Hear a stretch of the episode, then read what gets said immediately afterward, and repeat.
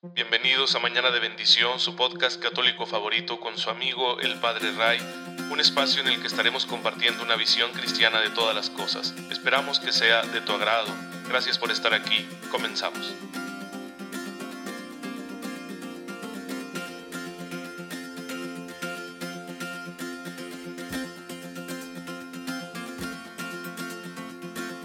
Muy feliz miércoles, queridos hermanos. Bienvenidos a su podcast católico favorito, Mañana de Bendición con el Padre Ray.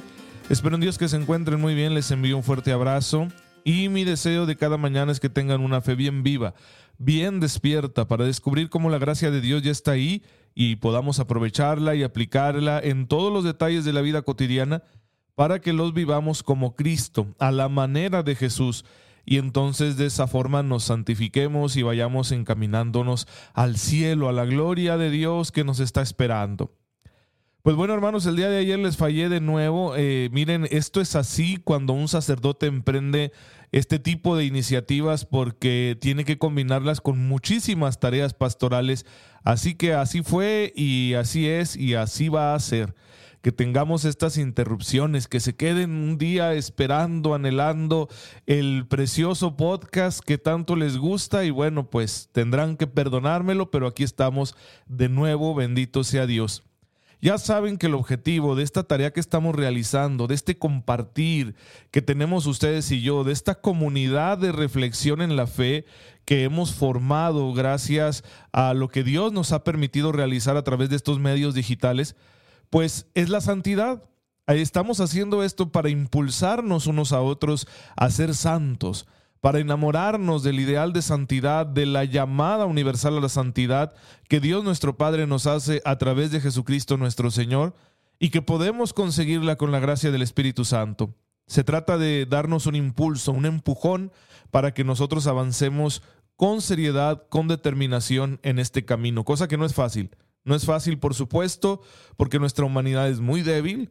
Es como dice San Pablo, una vasija de barro y ustedes me preguntarán, padre, ¿y el podcast de vasijas de barro? Tranquilos, lo vamos a retomar. Ustedes saben que ha habido eventos en mi vida pues que me han hecho reajustar algunas cosas y bueno, así también es una una tarea que tú emprendas, tiene sus altibajos, pero ahí tienen en Spotify los 18 episodios que ya hemos grabado.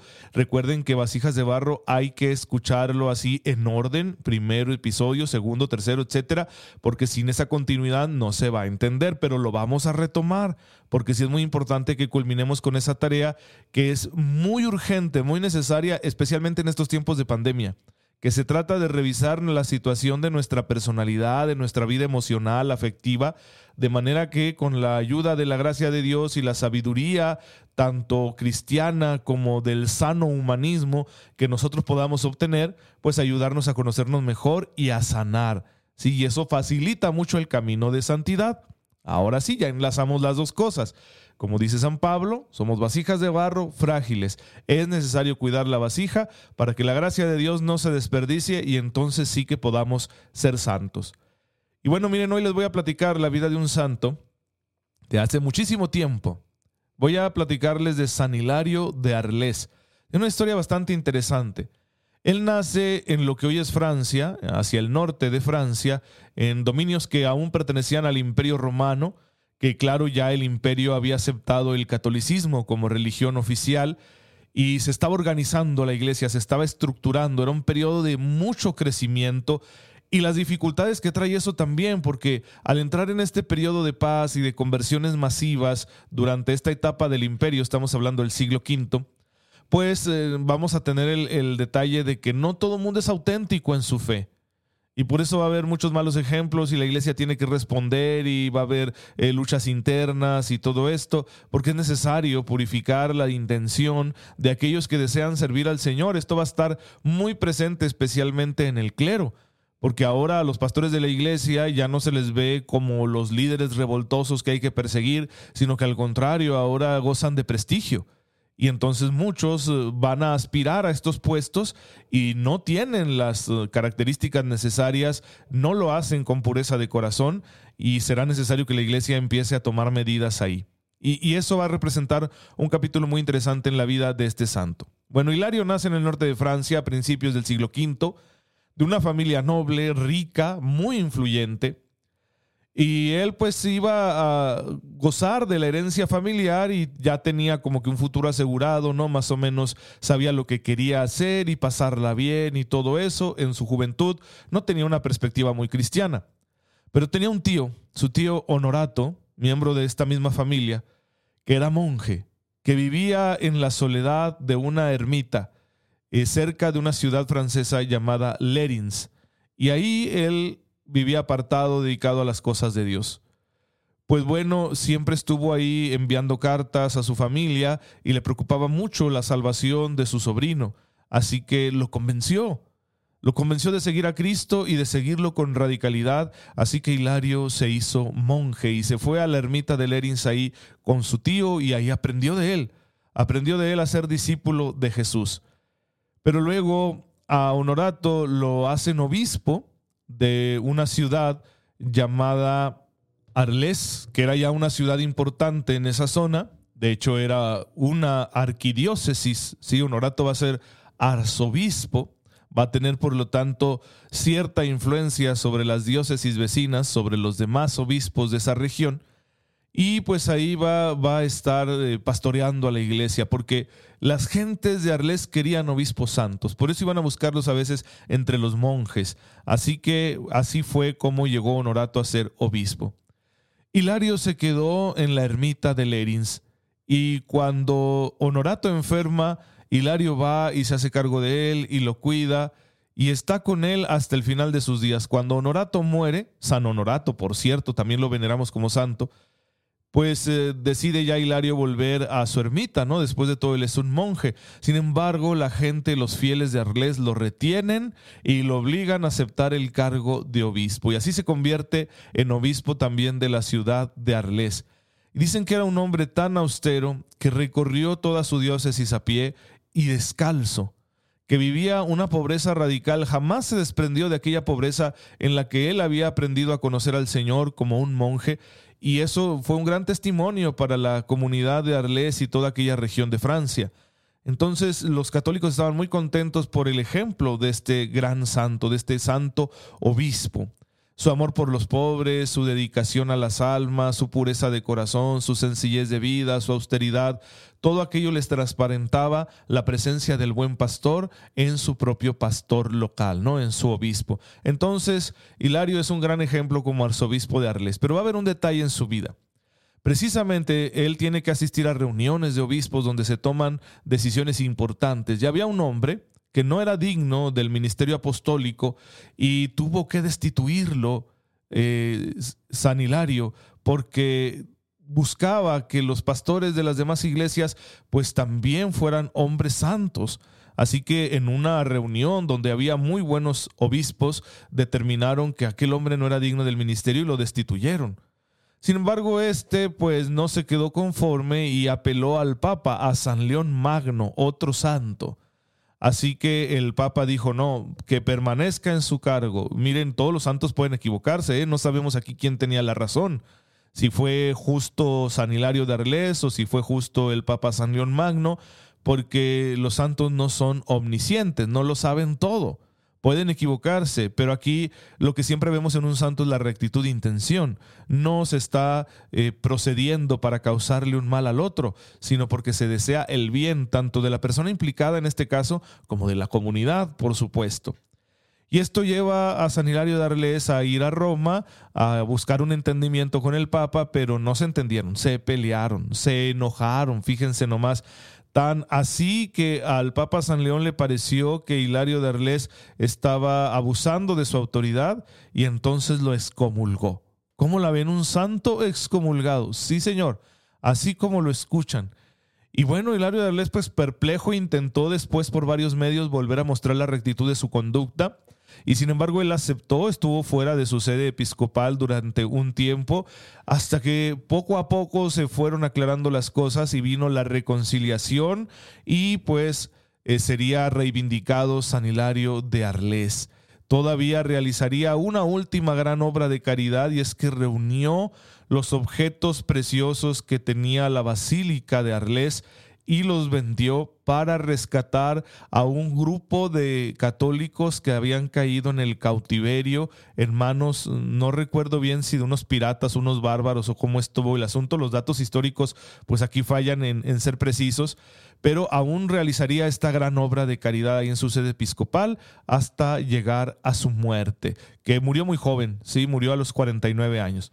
Pues bueno, hermanos, esa fue la historia de San Hilario y miren la santidad en medio incluso de una situación así, ¿no? De, un rompimiento con su propia iglesia, con, con el Papa, ¿sí? Con, con el primer eh, obispo del mundo, con el, el, pastor de la Iglesia Universal y que fue un gran Papa, San León Magno, algún día les contaré de su vida.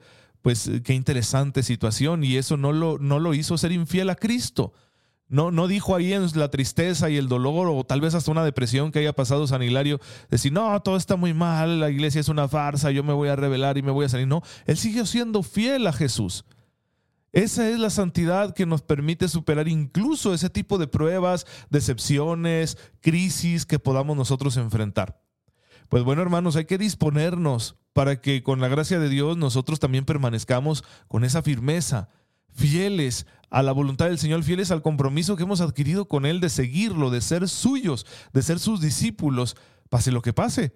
Incluso aunque nuestra fe entre en crisis, incluso aunque lleguemos a tener problemas con nuestra propia iglesia. Eso es sumamente interesante para nuestra vida de fe porque tal vez nos ha pasado. Tal vez ahí en tu grupo, tu ministerio, tu apostolado, en tu parroquia tuviste eh, algún desencuentro con un líder, con un coordinador, con el mismo sacerdote y quizá te corrieron y te dijeron, tú ya no, no te necesitamos aquí. Y, y eso claro que supone una gran crisis, pero la persona santa, la que confía en el Señor, pues permanece y dice, yo tengo un compromiso contigo, Jesús, y si ahora no puedo realizarlo de este modo, me da mucha tristeza, ¿verdad? Que me hayan corrido, que me hayan casi excomulgado, pero yo aquí estoy firme porque te amo. A mí me pasó, me pasó y fue una cosa pues bastante desagradable, ¿verdad? Yo eh, fui amonestado por un sacerdote cuando yo era seminarista. Y cuando me amonestó, yo dije, esa, esa amonestación es injusta. Pero desafortunadamente no se lo dije a él, entonces cometí el error yo de comentarlo con otras personas y cuando yo estaba comentando esto, que lo estaba haciendo en un tono tranquilo, ¿verdad? De hecho, yo solo estaba intentando mostrar que mi postura había sido razonable. Pues el sacerdote me escuchó y de ahí en adelante me prohibió servir en la parroquia. Qué cosas, ¿verdad? Así de ese tamaño, ¿sí? Así de ese tamaño la situación. Y fue interesante porque pues estuve yo como casi excomulgado, pero yo estaba de vacaciones eh, ahí en ese lugar y yo dije, pero yo tengo que seguir yendo a misa. Ya no voy a ir a servir como seminarista, ya no voy a ir a ayudar en la liturgia, pero yo tengo que ir a misa. Y yo me sentaba ya sin la sotana, ahí, ¿verdad?, en, en, la misa. Y la gente me decía, oiga, que ya no está en el seminario. No, yo sigo en el seminario. ¿Y por qué no está allá arriba sirviendo con su sotana bien bonito? Pues no sé, pero aquí estoy. No podía dar razones, ¿no? ¿Para qué causar división? Pero yo aquí estoy firme. Fue interesante y es que así tiene que ser. Tú tienes que seguir firme amando al Señor y a su iglesia aunque te pasen estas cosas. En poco tiempo la situación se arregló, falleció mi abuela y entonces tuve que acercarme a este sacerdote pues para pedirle la misa, para despedir a, a nuestra abuela y él fue muy amable y me dijo, claro que sí, y por favor este, te pones tu sotana y te vienes a ayudarme en la misa. Y hasta me puso a dar la comunión. Pues bueno, hermanos, así es Dios de grande. Él sabe por qué permite estas pruebas. Aquí no se trata de culpar al otro, ni, ni de hacer la guerra, ni de causar divisiones. ¿Cómo le habría ido a la iglesia mejor si todos nosotros pensáramos de esta manera? Sino de permanecer firmes fieles a Cristo, porque nuestro compromiso es con Él, aunque tengamos estos desencuentros con nuestros hermanos. Claro que la fuerza, la resiliencia, la capacidad de aceptación y de perdón para poder vivir estas etapas que podemos llegar a experimentar como católicos, pues viene de la oración. Tienes que ser un alma de oración. Hay que aprender a orar. Jesús también fue rechazado por los suyos, por su iglesia, vamos a decirlo así, ¿no? Por, por los líderes religiosos de su pueblo, por sus propios pastores. Y sin embargo, él permaneció siempre como, como miembro del pueblo judío. Él no rechazó esto, ¿no? Y hasta podía decirse que defendía a la samaritana, le dijo, es que nosotros adoramos lo que conocemos, ustedes adoran lo que no conocen. Le hizo una crítica religiosa. A veces esos detalles de Jesús los olvidamos, Pero él era un buen judío, yo creo que se sentía sanamente orgulloso de ser judío a pesar de ser rechazado por los suyos. Pues eh, ahí está el gran ejemplo. Y si yo oro, es que yo me estoy poniendo en, comunión con Él. Y al ponerme en comunión con Él, pues claro que tendré la fuerza para poder eh, superar estas etapas cristianamente, santamente, como Él lo hizo.